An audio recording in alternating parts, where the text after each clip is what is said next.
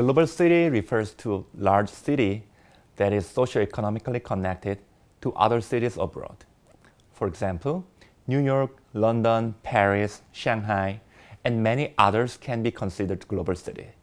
They're getting more and more attention recently as we now have more fine grained data at the city level, while each city shows very distinctive characteristics even within a country. When it comes to economic performances, global cities play their roles as industry hotspots.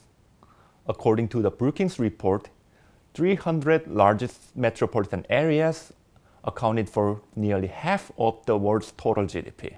Their superior economic performances can be explained by two important factors. First, well developed infrastructure attracts many different people and firms to be concentrated in dense area, making their business ecosystem active.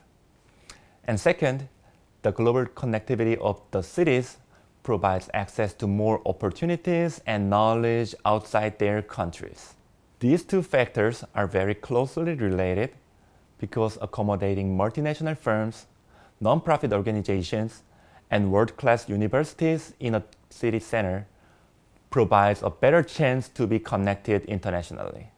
At the same time, talented employees and students coming from all over the world offer even more chances to be connected internationally.